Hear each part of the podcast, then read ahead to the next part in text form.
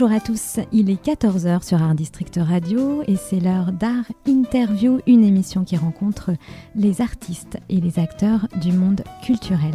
Et j'ai le plaisir d'être à côté de Fred Blanc. Bonjour Fred. Ah, bonjour, et puis je voulais te remercier parce que tu arrives à me faire passer de jazz interview à art interview, ce Et qui oui. prouve que ta radio est vraiment interculturelle. C'est une grande première et ce qui prouve surtout que tu peux plus me quitter. Donc voilà, donc on est tous Non, les deux aujourd'hui. On est tous les deux aujourd'hui aux manettes pour euh, rencontrer euh, deux euh, réalisateurs, euh, Christophe euh, Switzer et Cédric Prévost. Euh, Ce sont en fait nos deux lauréats du festival de court-métrage d'Art District euh, qui s'est tenu le 8 novembre dernier au cinéma Royal Palace de Nogent-sur-Marne. Christophe Switzer, donc lauréat du prix du jury avec son court-métrage Papa, et Cédric Prévost, lauréat du prix du public avec son court-métrage d'après une histoire vraie. Bonjour à tous les deux. Bonjour. Bonjour. Ravi donc euh, de vous retrouver ici dans, dans ce studio. Alors, euh, Cédric Prévost, je commence par, euh, par vous parce que c'est la deuxième fois que vous venez ici. Je vais le rappeler quand même que vous aviez été notre lauréat l'an passé sur ce festival de cours, mais en prix du jury. Et vous allez nous parler aujourd'hui d'un autre court-métrage donc, qui s'appelle D'après une histoire vraie. Et Christophe Switzer, donc notre jury vous a choisi avec ce film Papa qui date de 2018. Alors on vous connaît moins, donc euh, je vais commencer euh, par vous poser une question très simple. Euh, votre parcours de réalisateur a commencé par où finalement? Est-ce que c'est enfant, adolescent, plus adulte que vous vous êtes dit je veux faire des films? Beaucoup plus tard, en 2007, je crois que je fais mon premier court métrage. Je fais la réalisation à l'époque euh, en télévision. Je suis réalisateur de Direct TV euh, sur une chaîne de sport. Ça ne me va pas en fait. Euh, je suis comédien à la base et je suis revenu à mes premiers amours et j'ai décidé pour m'occuper de faire un premier court métrage qui s'appelait Bagatelle. D'accord, donc comédien, c'est ce qui vous a... En... Enfin, en étant comédien, vous avez donc euh, été au cœur euh, de la réalisation de films, mais avec un regard différent. Qu- Qu'est-ce qui a changé? Pourquoi vous avez voulu euh, devenir l'homme derrière la caméra finalement? Je- ça, m'a- ça- ça occupe vous, vous vous embêtez? Non, mais c'était quelque chose de, de, de- je sais pas, j'avais envie de, de passer à la réalisation. J'avais fait un premier court métrage en, en école euh, technique, j'avais passé un BTS euh, audiovisuel euh, à Toulon à l'époque, au CADAS. Et j'avais une première expérience avec un petit court métrage qu'on avait fait avec l'école qui s'appelait Méfait. Je l'avais écrit, on l'avait réalisé ensemble. Et il avait tapé en festival, donc je m'étais dit, tiens, il y a quelque chose qui se passe. Et j'ai voulu renouveler l'expérience. Après, bon, euh, en tant que comédien, je, je me suis jamais vu dans mes propres films, en fait. Je- Hmm. je Vous avez vois- jamais joué dans vos films? Non. Pourquoi? Parce que je me vois pas, c'est déjà compliqué de réaliser un film, de l'écrire et de le diriger. Euh, c'est voilà, c'est deux métiers qui sont complètement différents pour moi. J'admire les gens qui arrivent. Et le fait d'avoir touché à la comédie d'un côté et de réaliser de l'autre, ça apporte? Énormément. Je pense que on peut plus facilement demander des choses à des comédiens, être précis sur ce qu'on demande. Euh, voilà, je pense qu'on on peut les emmener euh, en fait dans, dans une direction. Un Et peu- vous vous retrouvez euh, demain, vous recommencez à faire de la comédie ou ça y est, c'est fini? Bah, en fait, j'ai eu la chance euh, de jouer et d'être l'assistant à un moment euh, à la fin de sa vie d'un monsieur qui s'appelait Michel Galabru. Et en fait, depuis qu'il est parti, j'ai plus tellement, tellement envie de monter sur un plateau de théâtre. Voilà, j'ai eu de très belles années avec lui. J'ai partagé des choses merveilleuses. C'était quelqu'un de très généreux, très talentueux, très simple. Euh, voilà, et je m'éclate un peu plus dans l'ombre en fait. quand, quand vous dites que vous étiez à côté de Galabru, j'imagine que c'était une lumière. Ça vous a apporté certaines choses. Quels seraient les, les- les deux, trois points comme ça que vous pourriez nous dévoiler qui, qui sont ancrés en vous aujourd'hui? La vérité. Nous a toujours pris la tête au plateau avec la vérité, la vérité, la vérité. Et c'est ce que j'essaie de, de coller à, à mes films, en fait, la vérité. C'est-à-dire, on m'a dit il y a peu de temps que je faisais un cinéma néoréaliste, ce que faisaient les Italiens dans les années 60 ou 50. C'est c'est collé à ce que, ce, que, ce que pourrait être la réalité, la vérité dans, dans, dans une situation. Et c'est ce que vous avez fait sur le dernier film qu'on a vu euh, lors du festival? Papa, oui, on, est, on, on y croit. Jusqu'au moment où on sort du, du, du taxi, où il y a un petit côté onirique à partir du moment où le ballon euh, monte dans le ciel. Mais avant la messe est dite, ouais, c'est, c'est, on, on est dans quelque chose de, de très réaliste. Il faut que j'y croie. Si j'y crois pas. euh, C'est vous qui écrivez? Oui. Seul? Donc pour dire aussi, est-ce que vous avez des choses à dire, j'imagine? Oui, oui, oui. C'est toujours essayer de faire passer des messages avec un sourire. C'est Yves Robert qui disait que si on ne fait pas ce métier avec euh, un tout petit peu l'envie de changer le monde, euh, faut arrêter. quoi. Et bah, je pense que oui, on, est motivé par quelque chose, parce que c'est quand même difficile de faire du ciné, de faire des films. Hein. C'est un petit sacerdoce. Donc il faut se lever tôt le matin, il faut se coucher tard le soir. C'est un métier d'artisan. Et voilà, ouais, je pense qu'il faut avoir des, des, messages à faire passer. Et, c'est, le message que vous avez voulu faire passer avec ce film, parce que les auditeurs, eux, n'ont pas vu ce film. Bah, c'est l'histoire d'un père qui rentre un peu comme un connard dans un taxi, qui en sort comme un papa. C'est-à-dire que dans sa relation avec son fils, qui est un peu paumé, bah, il arrive à, retrouver quelque chose à la fin du taxi, grâce à l'intervention du taxi. Simplicité, bon sens. Il faut juste dire qu'il y avait son fils à côté. Oui, c'est ça, oui, oui, oui. Et, et un chauffeur de taxi. Il y a un chauffeur de taxi. Voilà. C'est un, huis clos à l'extérieur, mais à l'intérieur d'une voiture. Oh, c'est un huis clos à l'intérieur d'un taxi.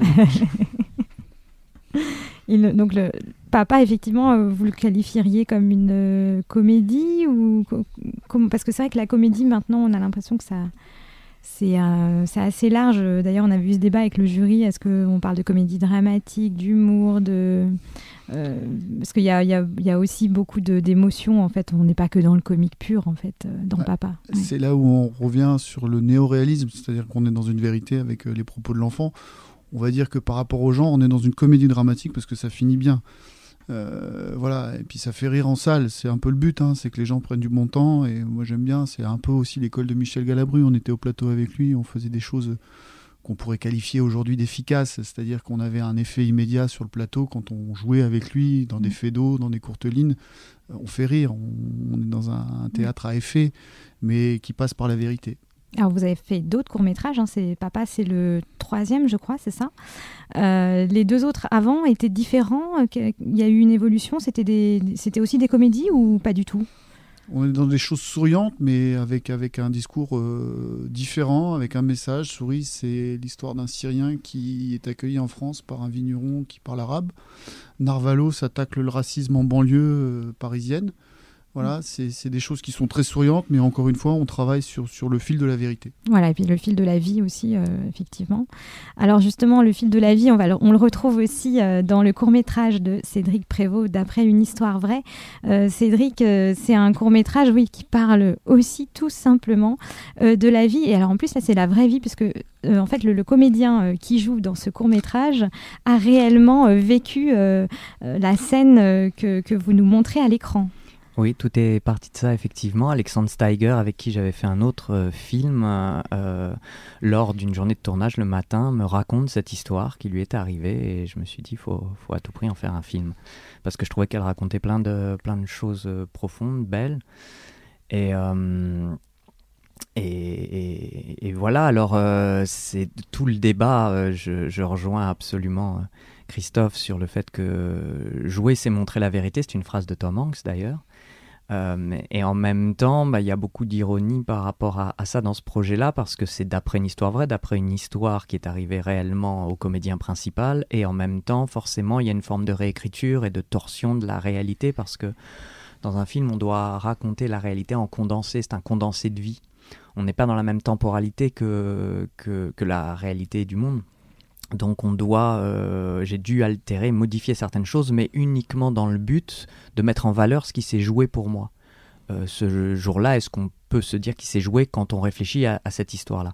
Mais quand il faut tout d'un coup la, raconter en 20 minutes, on doit la raconter un peu différemment. En tout cas, ça a été mon, parti pris. Et, Alexandre, qui avait vécu cette histoire-là, m'a suivi là-dedans avec cette expérience qui, m'a-t-il dit, a été très évidemment particulière euh, pour lui. Parce qu'il a rejoué en Il a rejoué, en euh, plus c'était dix ans auparavant, donc dix ans plus tard, il a rejoué et revécu ce qu'il a vécu, et en même temps, il en a vécu une, une projection fictionnelle avec d'autres événements. Mais, mais qui voilà visait encore une fois à, à, finalement raconter et donc lui faire vivre euh, ce qui s'était réellement joué mm. ce soir-là. Mm. On entend beaucoup le mot de jeu dans, dans, votre vocabulaire et si je me trompe pas, je crois qu'on a discuté le soir du festival. Mm-hmm.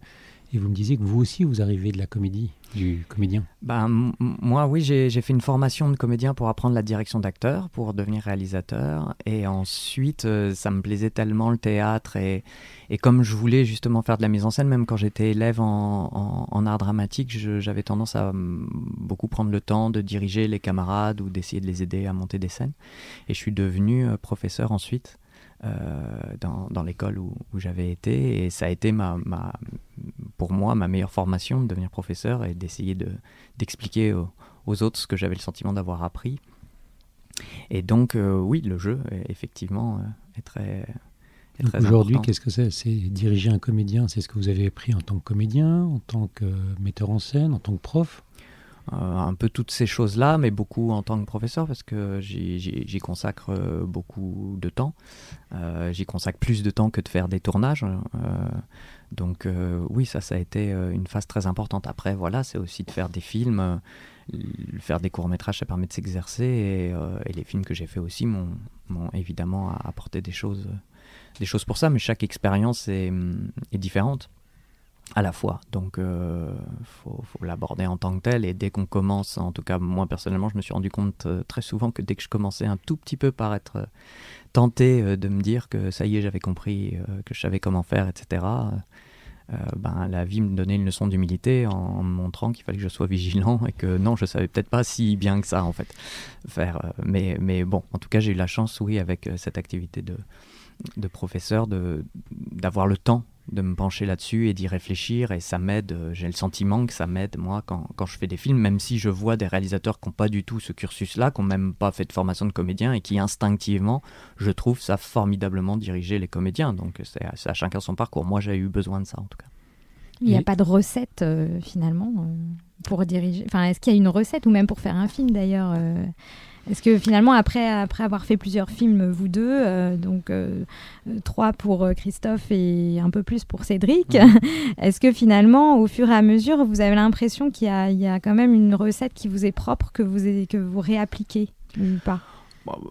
Oui et non, c'est-à-dire que pour moi, il y a des choses qui reviennent dans la direction d'acteur auxquelles je crois, et en même temps, chaque acteur est différent et va avoir besoin qu'on lui parle différemment.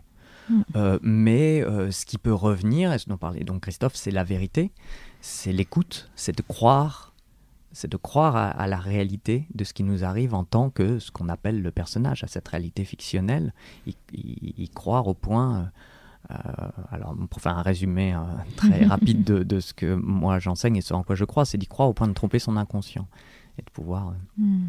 Euh, du coup, c'est de là que naissent les, vraies émotions. Euh, et au bout du compte, je me rends compte que je peux parfois tenir de grands discours sur la direction d'acteur, mais que j'en reviens au moment de tourner très souvent à une chose très simple qui est amusez-vous. à partir du moment où on s'est entendu sur ce que c'était que jouer, amusez-vous à faire cette chose-là. Il y a deux choses différentes. D'un côté, vous dites qu'y croire au point de tromper son, inconscient. Hein. C'est aussi bien le, le, metteur en scène qui pense comme ça que le scénariste ou le le comédien ou celui qui dirige les comédiens. On est à tous les niveaux à penser de euh, bah, dans, euh, au moment de l'acte créatif, je pense que c'est ce qu'il faut faire et être un peu dans une forme d'instinct. En tout cas, pour l'auteur, l'auteur, pour moi, de scénario, va écrire des bons dialogues à partir du moment où il écrit. Quand il écrit des dialogues, il devient le personnage. Et non pas, il écrit des dialogues avec sa position de scénariste en faisant dire au personnage ce qu'il trouve bien qu'il dise ou ce qu'il arrange qu'il dise pour amener son histoire là où il veut. Non, il faut respecter euh, l'esprit du personnage et lui faire dire quelque chose euh, qui appartient à l'ensemble de ce qu'il pourrait dire lui et de ce qu'il pourrait avoir envie de dire lui. Et dans cet ensemble-là, choisir ce qui évidemment nous permet aussi de faire évoluer euh, le scénario et d'amener l'histoire là, où on le souhaite. Est-ce que parfois c'est vraiment aussi un acteur qui va finalement guider un peu, par exemple dans Papa, bon, le, chauffeur de taxi euh, qui a une présence assez, euh, assez forte. Est-ce que ce personnage, euh, qui est donc un peu en. qui forme le trio évidemment avec le papa et le petit garçon, est-ce que pour ce personnage, c'est possible que le, scénario ait, un peu changé parce que il, lui, joue comme de telle manière? Est-ce que ça, est-ce que ça peut influer en fait le, jeu et la présence d'un comédien peut-elle influer sur le sur l'idée première d'un, scénario? Oui, il y a toujours un travail moi d'adaptation au moment où on va passer au, tournage, où je retravaille les dialogues avec les comédiens pour essayer de de monter encore d'un cran dans la vérité. Parce qu'on dit que les comédiens portent, un, portent le film, et c'est vrai. Ah, bah, C'est-à-dire qu'on on voit bien un film avec des comédiens bon, euh, euh, qui sont reconnus pour leur talent, et un, ce ne serait pas le même film s'il y avait peut-être des comédiens plus, plus amateurs, moins expérimentés, moins doués. C'est arrivé là à mm. mettre leur personnalité au service de l'histoire, euh, hein, en toute humilité. Bon, la marque, pour le coup, c'est pas un acteur, c'est quelqu'un qui vient du réel, qui avait vraiment, pour moi, la caractérisation du chauffeur de taxi, la bouille du chauffeur de taxi. Et j'ai pris l'élan parce que c'est un copain et qui, au départ, il n'était pas pas chaud, c'est-à-dire que s'il était chaud parce que je suis un ami qui m'a dit t'es sûr que je peux le faire, euh, voilà, c'était arrivé à lui lui faire prendre conscience de son naturel devant la caméra, ce qui est pas évident. Donc on a pris de l'élan tous les deux, on s'est rassurés tous les deux en répétition et finalement euh, on a réussi à obtenir euh, cet équilibre au niveau du casting parce que j'ai Gilles Alma derrière qui est un acteur fantastique, généreux, qui m'a aidé avec le petit garçon, qui m'a aidé avec le chauffeur de taxi. Voilà, c'est parce que Gilles donnait un là de comédien avec tout son professionnalisme et que c'est une Rolls-Royce, c'est-à-dire qu'avec Gilles on a juste besoin de dire un peu plus ou un peu moins et il sait ce qu'il a à faire et comment il a à le faire et voilà, c'est un bonheur de travailler avec des vrais pros. Mais voilà, il y a une prise de risque avec Marc et une prise de risque qui s'avère payante parce que le, casting est équilibré mm. entre le petit garçon, le chien. Euh, voilà. Je vous dis juste, tout à l'heure, euh, vous avez dit que vous retravaillez les, dialogues avec les comédiens. L'adapter, ouais. L'adapter. Est-ce qu'il n'y a pas un moment, un danger de faire ça et de se faire dépasser par le comédien qui prend une forme de pouvoir et que vous pouvez plus maîtriser? Moi, c'est même aux deux personnes que bah, y a Pas à partir du moment. Enfin, si on voit cette ça comme une forme de pouvoir, c'est pas bon. Mm. C'est-à-dire qu'on est tous ensemble là pour essayer de servir l'histoire au mieux. C'est-à-dire que moi j'ai écrit l'histoire, je suis une tête, peut-être, mais une tête sans un corps, ça ne fonctionne pas. Donc j'ai besoin de tous mes membres, et, entre guillemets, pour que les choses avancent. Donc euh, on essaie de faire les choses ensemble euh, dans le bon sens. Je, ne vois pas ça comme une prise de pouvoir, je vois vraiment ça comme. Moi, je l'ai vécu un jour sur un, sur un long métrage. Alors, je faisais ah des bah, photos. Y a, oui, je comprends, hein, je comprends ce que vous voulez dire, mais. ça devient bancal alors peut-être. J'ai pas, j'ai pas envie de travailler là-dedans, c'est-à-dire que c'est c'est pas c'est pas c'est pas agréable du tout. Déjà que c'est compliqué d'arriver à faire un film dans de bonnes conditions. Alors si en plus il y a des histoires de pouvoir au plateau, alors, oui, déjà, il faut quand même que tout le monde soit accordé. Ah, on, a, on a dans le court métrage la richesse de notre pauvreté, c'est-à-dire que comme il n'y a pas énormément d'argent, il y a beaucoup moins de rapports de pouvoir et de force et, euh... et Bon, ça peut très bien se passer dans le long métrage aussi, bien sûr, mais en mm. tout cas, voilà, j'ai l'impression qu'on est euh, là beaucoup plus aussi pour l'amour de l'art et que moi personnellement, euh, je fais aussi cette chose-là de, de travailler les dialogues en amont du tournage avec euh, les comédiens et à chaque fois, c'est tout le monde est dans le sens du film et puis tout le monde reconnaît que enfin les gens avec qui j'ai travaillé, qu'il faut qu'il y ait un chef d'orchestre, il faut qu'il y ait quelqu'un pour tenir la barre du bateau, et c'est cette personne-là qui, qui est le réalisateur et qui, au bout du compte, choisit ce qu'on prend, ce qu'on prend pas, est-ce qu'on va euh, donc, euh, donc voilà, non, ça se passe plutôt bien et ça permet de tirer le film vers le haut parce que ça permet à chacun de transformer le, le prêt-à-porter du scénario en sur-mesure. Mm. C'est bien, ça. C'est bien dit, l'art de la formule, Cédric. Son côté professoral peut-être. Pour revenir tout à l'heure, vous disiez euh, le triptyque de, de comédiens. Est-ce qu'il y en a un au départ qui était le protagoniste et qu'au fur et à mesure, c'était un autre qui est devenu le protagoniste? Parce que j'ai l'impression qu'ils ont chacun des rôles différents et peut-être qu'il y en a un qui a tiré l'histoire plus vers lui, je ne sais pas. Au départ, je pensais plus que c'était le petit garçon qui était le personnage principal euh, du film et puis il s'avérait que c'est le père parce que c'est celui qui vit le plus d'obstacles dans cette histoire en fait. C'est celui qui va évoluer, il a une vraie trajectoire dans, dans le film. Donc euh, les choses se sont dessinées assez simplement. Des fois, il y a des choses qui nous dépassent. Et j'ai laissé faire, mais ça c'est vu un peu en amont au tournage. C'est-à-dire qu'à un moment, j'en ai pris conscience et voilà. Et puis, c'est pas évident. Euh, Valentin, c'est vraiment un sujet. Ce petit garçon est vraiment doué pour euh, la comédie. au tournage, je suis vraiment tombé sur ce que j'appellerais un sujet. Il a, il, a, il a été génial mais encore une fois, pouvoir reposer en fait euh, son attention de réalisateur euh, sur un mec comme Gilles Alma qui a des épaules et qui a le sens des responsabilités au niveau du film, c'est quand même aussi euh, pas, reposant, mais c'est rassurant. C'est-à-dire que c'est lui qui porte aussi la, dramaturgie, parce que c'est lui qui est quand même un peu torturé. Enfin, c'est son histoire à lui en, même temps, quand même. Ça. Mais c'est étrange parce que pour moi, comme ça, c'est quoi, 15 jours, 3 semaines, un mois après, j'ai la sensation que le personnage presque le plus important, c'était le chauffeur de taxi. bah, C'est parce qu'on commence et on termine avec le chauffeur de taxi, donc c'est lui qui ouvre et qui ferme la parenthèse du film.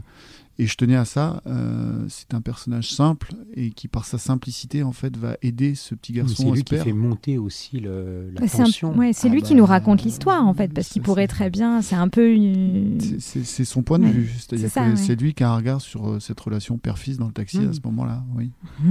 Mais si je puis me permettre, c'est le père qui évolue le plus dans l'histoire. Donc Ouais, ouais. dramaturgiquement, ça en fait de lui le protagoniste aussi. Oui, c'est ça, Ouais, c'est ça. tout à fait. Ouais, Hmm. là.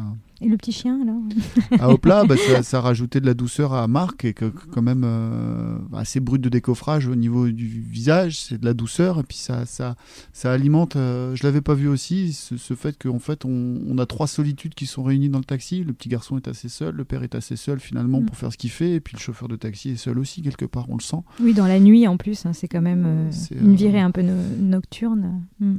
Donc le chien, c'est, ça me servait à caractériser un peu le, le chauffeur de taxi et puis à donner aussi un point de vue parce que quand on est tout seul avec le chauffeur de taxi, bah, c'est le point de vue du chien. Mhm. On regarde le, le chauffeur du de taxi euh, du point de vue du chien. Pour parler de dramaturgie, euh, ça me permet de revenir vers, vers vous. Euh, comment on arrive à, à passer d'une histoire vraie, d'une histoire qui a été vécue, donc déjà c'est quelque chose de complexe, c'est-à-dire on réécrit une histoire, mais en plus on va chercher la personne à qui est arrivée l'histoire pour qu'elle joue dans le film. Donc ça crée une deuxième complexité. Euh, complexité, oui et non, puisque j'ai tout de suite eu l'idée de, euh, de demander à Alexandre de, de coécrire les dialogues avec moi. Et en plus, Alexandre est un C'était les auteur vrais, les lui-même. vrais dialogues, alors. Euh, et ben non, justement, c'est ça qui est, ça la mise en abîme, c'était pas les vrais dialogues. Bah déjà, euh, pour, pour dire très rapidement, peut-être pour les auditeurs aussi, c'est plus agréable de savoir de quoi on parle. C'est Mm. l'histoire. Donc Alexandre ce soir, ce soir-là, m'avait raconté qu'il était allé dans une boîte de nuit euh, à une soirée parce qu'il y avait une fille qui lui plaisait, puis s'est rendu compte que lui ne plaisait pas du tout à cette fille. Et en partant de la boîte de nuit, il était un peu tard. Et quand il a voulu appeler un taxi, il y avait une bande de garçons qui étaient euh, un peu plus loin. Et il y en a un qui s'est détaché de la bande qui lui a dit file-moi ton portefeuille et puis qui est allé euh, se rasseoir avec le portefeuille avec ses camarades. Et Alexandre Steiger, parce qu'il était un peu aviné sans doute ce soir-là, mais surtout parce qu'il est Alexandre Steiger, au lieu de rentrer chez lui comme l'aurait fait n'importe qui un peu apeuré, ben, il a décidé d'aller s'asseoir parmi euh, le groupe euh, en question en leur disant que ben moi je peux pas rentrer chez moi maintenant, vous m'avez pris mon argent, j'habite trop loin, il n'y a plus de métro, je reste avec vous. Et c'était ça le point de départ de l'histoire. Puis ensuite il s'est passé, bon, ce qui Ouais, s'est- on va ce qui pas s'est tout passé, voilà. Mais donc voilà, donc moi je- moi j'ai ce début d'histoire là que je vous raconte et il faut que j'en fasse un film. Donc il faut que je commence le film et je me dis, je pars de l'histoire, de cette histoire qu'Alexandre, ben, il était dans cette soirée parce qu'il y a cette fille qui lui plaisait. Mais dans la réalité, euh, ils se sont peut-être dit quelques mots, ils se sont regardés et il a vu, il a senti. Hmm. Ça c'est pas cinématographique, je peux pas en faire grand chose, je peux pas en faire quelque chose de très percutant à l'image. Donc tout d'un coup, euh, je me suis dit, ce serait plus intéressant, on, on- on- on essaie de transformer ça en acte. Donc l'acte qu'elle aime quelqu'un d'autre, si je vais au bout du bout, c'est qu'elle embrasse un autre garçon. Hmm. Donc j'ai commencé avec ça. Je me suis dit, ben, cette fille-là embrasse un autre garçon et je commence par se baiser. Hmm. Et, et je me suis dit, ce qui serait très drôle, et ce qui va dans le sens de, de ce qui s'est passé au fond, et ce qui va bien avec la personnalité d'Alexandre, c'est qu'alors qu'elle embrasse un autre garçon, il décide quand même d'aller lui faire une déclaration d'amour. Hmm. Donc c'est pas ce qui s'est passé dans la réalité, mais ça raconte au fond ce qui s'est joué. Ouais. Et, et tout le reste du film est dans, ce- un peu dans cet ordre euh, d'idées-là. Et ensuite, quand Mm. il, juste, très rapidement, quand il est allé s'asseoir avec euh, ces garçons, bon, évidemment, il- les types étaient très surpris, comprenaient pas ce qu'il faisait là. Puis il a commencé à parler avec celui qui avait pris le portefeuille. Et ils se sont mis à parler à un moment des jeux vidéo. Mais c'était pas intéressant dans un film qui parle des jeux vidéo. Donc j'ai décidé qu'il allait plutôt parler des relations garçon-fille. Et voilà. Et c'est comme ça Mm. que dramaturgiquement aussi, il y a un tournant euh, qui, qui permet de, de plus articuler une narration. Ouais, c'est intéressant parce que quand tu dis les images, euh, est-ce que je vais pouvoir en faire un film? Mm. Est-ce que c'est cinématographique? Parce que j'imagine que vous avez toujours plein d'idées. Enfin, on a tous plein d'idées et on se dit euh, en regardant le quotidien ou peut-être en regardant une série télé ou même un, un film d'un- de quelqu'un d'autre, on peut avoir des idées qui arrivent, Mm. mais toutes les idées ne sont pas bonnes, euh, j'imagine, à, à mettre en image et à, et à faire un film. Qu'est-ce qui vous, d'un coup, vous vous dites euh, ah ça, je peux vraiment en faire un film? Parce que ça, c'est, ça doit être compliqué. Enfin, c'est comment ça se matérialise? C'est, c'est vraiment beaucoup d'images peut-être dans la tête qui, où là, euh, vous vous dites euh, ah là, c'est bon, j'ai assez de matière euh, en images pour que ça fasse un- une histoire intéressante. Enfin, je sais pas. C'est peut-être une question hyper compliquée. En fait, peut-être juste, juste de, qu'est-ce que c'est qu'être cinématographique et pas cinématographique? Voilà, c'est très compliqué aussi, Ah mais ouais, euh, c'est- une en gros, c'est parce que pour chacun, ouais, mais- ce qu'il faut bien s'arrêter un moment et dire ça, je vais faire un film, c'est c'est- Moi, j'ai juste une réponse Ouais. pour ça, c'est ce qui reste. C'est-à-dire Mm. qu'effectivement, quand on écrit, ben, on a plein d'idées qui nous passent par la tête, on a envie de dire plein de choses, etc. Et puis, il y a des idées qui reviennent jour après jour. Ah, c'est Il y en a- Il y en a qui l'obsession, sont, ouais, qui sont là, et c'est celles qui, qui sont à l'épreuve, qui passent l'épreuve du temps. Mm. C'est généralement, c'est et souvent, euh, je sais pas, Christophe, j'imagine que c'est c'est peut-être pareil, mais on se retrouve à mettre dans des films des idées qu'on avait depuis très longtemps D'accord. et qu'on Mm. arrive à replacer parce que c'est des- c'est un peu des formes d'obsession. En tout cas, pour moi, il y a, il y a une part Ouais. d'obsession. Et on part de l'idée, oui, c'est-à-dire moi, c'est le dialogue, la situation, et qu'elle soit après dans l'espace, dans un taxi, euh, en boîte de nuit ou n'importe où. Enfin, moi, mon fil conducteur, et ce qui me rassure, c'est de coller à la vérité du propos, de l'instant, Mm. et de cette idée au départ. C'est-à-dire, c'est ça qui revient, et ça passe par le dialogue, ça passe par des situations. Après, le côté cinématographique, on va, on va le travailler plutôt avec le chef, le chef opérateur, le directeur photo, qui va nous aider à penser. Moi, au départ, j'avais pensé à mon taxi de jour Mm. parce que petit garçon à faire tourner, parce que c'est pas évident, qu'il y a des règles drastiques. Et moi, le chef opérateur m'a dit écoute, la nuit, Paris, ce serait peut-être plus joli. Et j'y ai réfléchi et j'ai dit banco, on part là-dessus. Donc euh, Mm. c'est, c'est, euh, voilà, après on joue. Et là, ça tape dans la rétine. Ouais. Je pense que si j'avais fait ce court métrage de, de, de jour, ça n'aurait pas eu la même résonance, surtout par rapport à la prostitution, parce que le fait que ce soit de nuit avec des couleurs euh, un peu hein, euh, la ville la nuit, bon ben voilà, Mm. ça parle avec, euh, avec le sujet. Est-ce qu'il y a des grands réalisateurs actuels qui vous inspirent? Grand par la taille, ou des réalisateurs actuels? Petit. petits aussi euh, Enfin, J'ai voilà. tou- J'ai toujours eu Ridley Scott dans l'oreille et dans Mm. l'œil à travers ses interviews pour sa, son exigence au plateau et de par ses films, puis son frère aussi d'ailleurs, Mm. Tony Scott. Je crois que les deux frères ont donné beaucoup beaucoup au cinéma, même si c'était pas dans le même genre. Et vous, Cédric euh, Moi, il y a un réalisateur, mais c'est pas très récent. Ça fait des années que, je l'ai découvert et que ça m'a beaucoup influencé, qui est euh, Mike Lee, Ouais. réalisateur anglais, et qui notamment travaille avec euh, ses comédiens pendant des mois en improvisation pour créer ses scénarios. Donc ça, ça m'a vraiment euh, donné envie de faire ce type de travail dont parlait aussi Christophe. Sinon, c'est beaucoup... euh, c'est- plus des films forcément que, que des réalisateurs, et puis aujourd'hui, c'est des séries. Mhm. Euh, oui, voilà, c'était la question des- que je voulais poser aussi. J'ai eu ouais. quelques grands chocs euh, ces dernières années euh, en, en série où j'ai vu des choses vraiment que, que, je trouve, moi, pour moi, prodigieuses, Par exemple. comme South Cliff, Ouais. euh, dernièrement Sharp Objects et, euh, et Euphoria, dont on a beaucoup parlé. euh, qui, voilà, je trouve que ce sont des, des petits chefs-d'œuvre et, et euh, je trouve ça incroyablement créatif. Et dans la dramaturgie évidemment c'était une autre temporalité donc ça laisse euh, voilà, mais il y a, y évidemment il y a- des que- il y a des films. Moi un autre grand choc juste pour terminer sur sur quand même pour parler de long métrage ça a été Whiplash. Ah oui. voilà, Mhm. il y a quelques années mais alors parce que ça parle aussi de l'enseignement pourquoi- peut-être mais Pourquoi? Parce que moi j'ai eu plus de critiques sur Whiplash, Mm. naturellement de musiciens Mm. de jazz, puisque désolé, on revient à ça, c'est pas moi qui l'ai emmené, mais euh, d'un grand batteur qui me dit oui, mais c'est complètement faux, ça n'existe pas. Mais ce discours, on l'entend pareil pour les grands boxeurs qui vont à un film de boxe, etc. Donc, euh, et l'autre chose, euh, alors après Mm. c'est un avis très personnel, puisqu'on parle de ce film-là, j'avais la sensation que les personnages qui tournaient autour de, du comédien principal, donc de, de ce gamin qui apprend, étaient très. euh, il n'y avait pas vraiment d'autre présence que lui, que ça manquait d'avoir de vrais second rôles. Bah, Moi, j'ai trouvé que le, le- ce que racontait le film était tellement fort euh, et, il se, et, et- et cette chose que raconte le film n'a besoin que de ces deux personnages principaux, de ce professeur et cet élève, que ça ne m'a pas gêné. Il y a quelque chose de très pur, je trouve, dans la dramaturgie de Whiplash.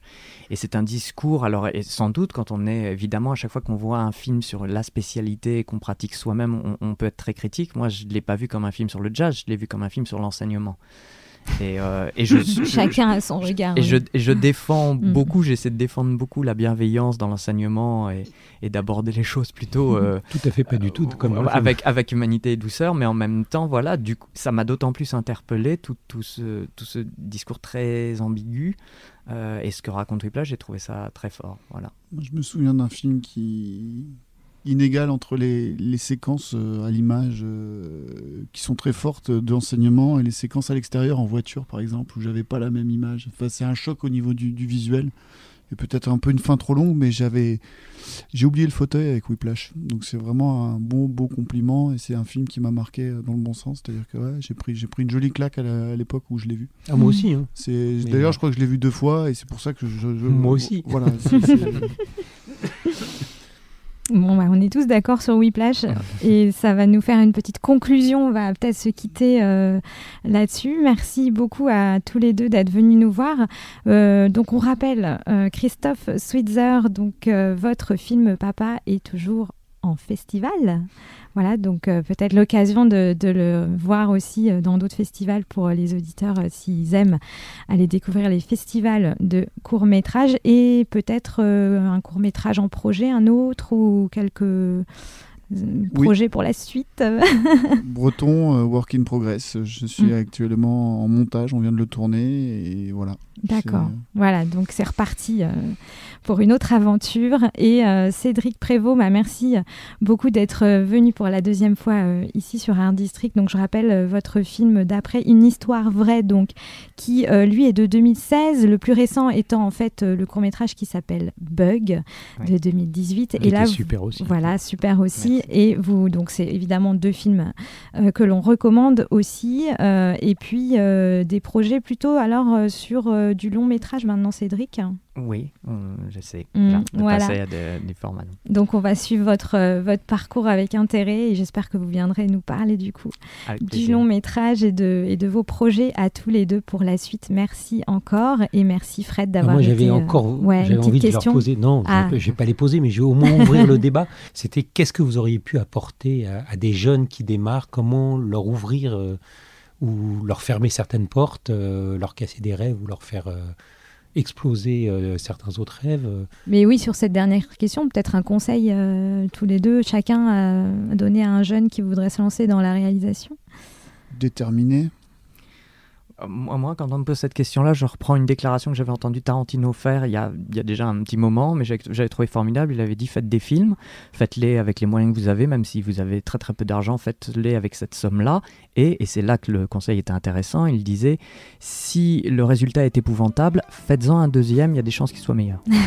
c'est un bon conseil. Et si on est vieux, c'est possible aussi. N'importe quel âge. J'ai une amie qui vient de faire un court métrage qui a 78 ans et il marche très très fort en festival. Elle est américaine et oui, oui, il n'y a pas d'âge pour faire du cours. Bon, bah super. Donc voilà, il faut jamais abandonner et tout est toujours possible. Merci beaucoup, c'est la fin de cette émission. Merci euh, à Fred également d'avoir été là. Merci, à bientôt. Merci. Au revoir.